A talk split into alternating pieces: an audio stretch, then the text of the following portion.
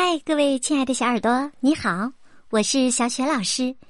今天呢，我要给你讲一个小猫咪的故事，名字叫《农场的瞌睡猫》。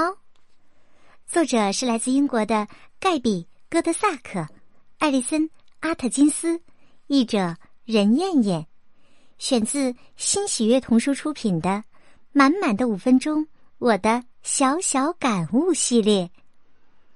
好啦，小耳朵，下面呢，故事开始了。农场的瞌睡猫，瞌睡猫生活在农场里。他最喜欢干的事儿啊，就是整天整夜的睡大觉。当其他的小猫们忙着追老鼠或者吓跑小鸟时，他通常都在呼呼大睡。他哈气连天的说：“，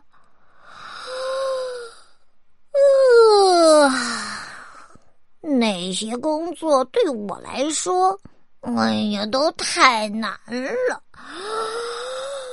呃，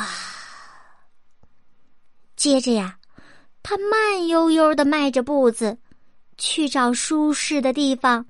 睡觉去了。一天呐，其他的小猫都去囤积玉米的仓库里抓老鼠了，瞌睡猫却伸了个懒腰。呃啊！他环顾了一下四周，他只想找个地方继续睡觉。瞌睡猫来到厨房。哎，你不能在这里睡觉啊！农夫的妻子拿着扫把把瞌睡猫赶出了厨房。出去，出去！今天呢，我要大扫除，你在这里会妨碍我干活的。瞌睡猫来到鸡舍，母鸡咯咯的叫着，拍打着翅膀把它赶了出去。哎，你不能睡在这里啊！我们要下蛋的，不想让你看见。瞌睡猫又来到了牛棚，牛哞哞的叫着，把它撵出了挤牛奶的小屋。你不能在这里睡觉啊！我们都忙着挤牛奶呢。猫待在牛奶旁边，可不是件省心的事儿。瞌睡猫又来到了奶制品加工车间。哎哎哎，你不能在这里睡觉啊！农夫说着，把小猫赶出了奶制品加工车间。我们正在做冰淇淋呢，我可不希望到处都沾上你的毛。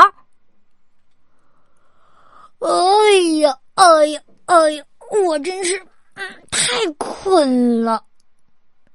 瞌睡猫对一只路过的老鼠发牢骚：“哎呀，我可以和你们老鼠睡在一起吗？”那只猫笑着说：“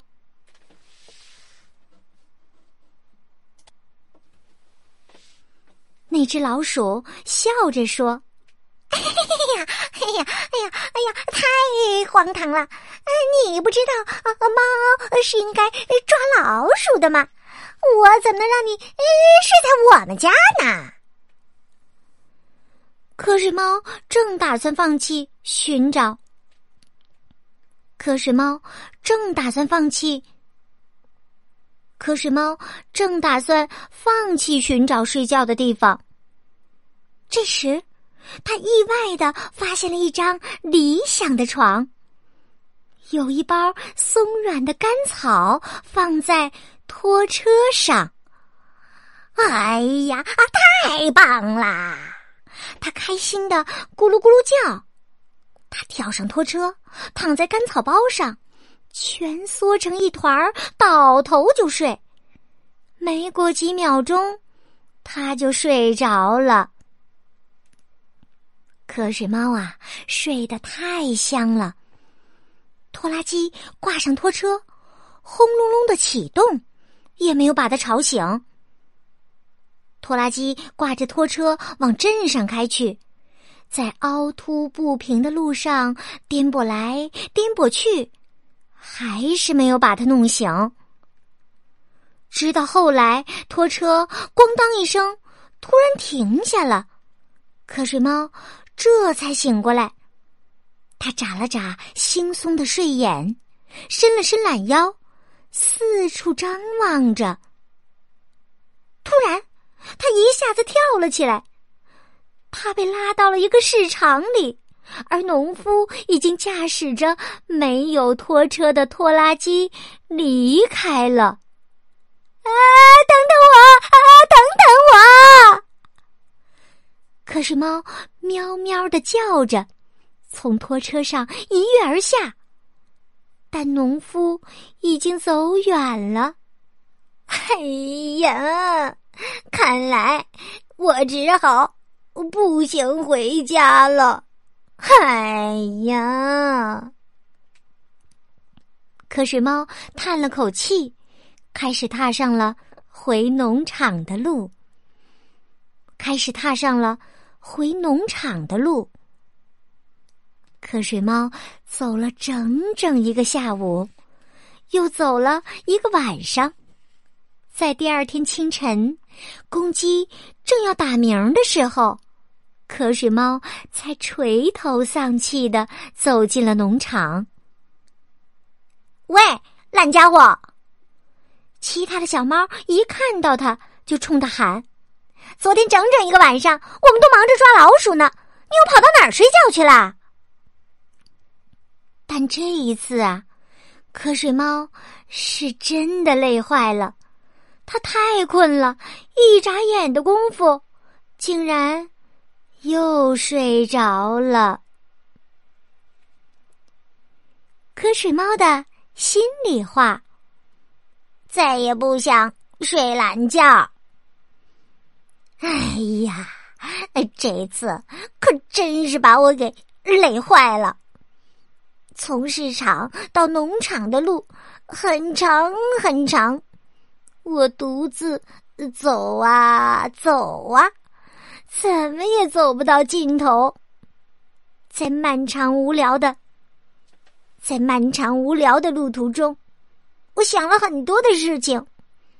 嗯，我确实喜欢睡觉，不喜欢干活儿但这样的生活并不好过。每天，大家通过自己的劳动都有了新的收获，而我呢，除了越睡越没精神之外。什么都没有。这样一天又一天，连老鼠都比我能干得多。而且，越是这样，我越是不敢去尝试着干活，干脆躲起来睡觉吧。不过今天呢，我独自从市场走回了农场，这可不是一件简单的事情。农场里还没有哪个动物做到过呢，所以我决定，等自己休息好以后，就振作起来，做一只能干的小猫。也许，嘿嘿，我真的很棒呢。亲爱的小耳朵，刚刚啊，小雪老师给你讲的故事是农场的农场的瞌睡猫。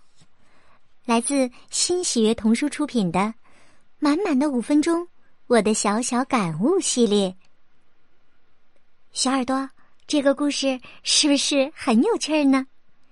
别忘了把这个故事讲给你的小伙伴们听哦。讲完以后，你们也可以相互说一说。你们也可以相互说一说，你们觉得自己最自信的时刻。好啦，下一个故事当中。小雪老师和你再见。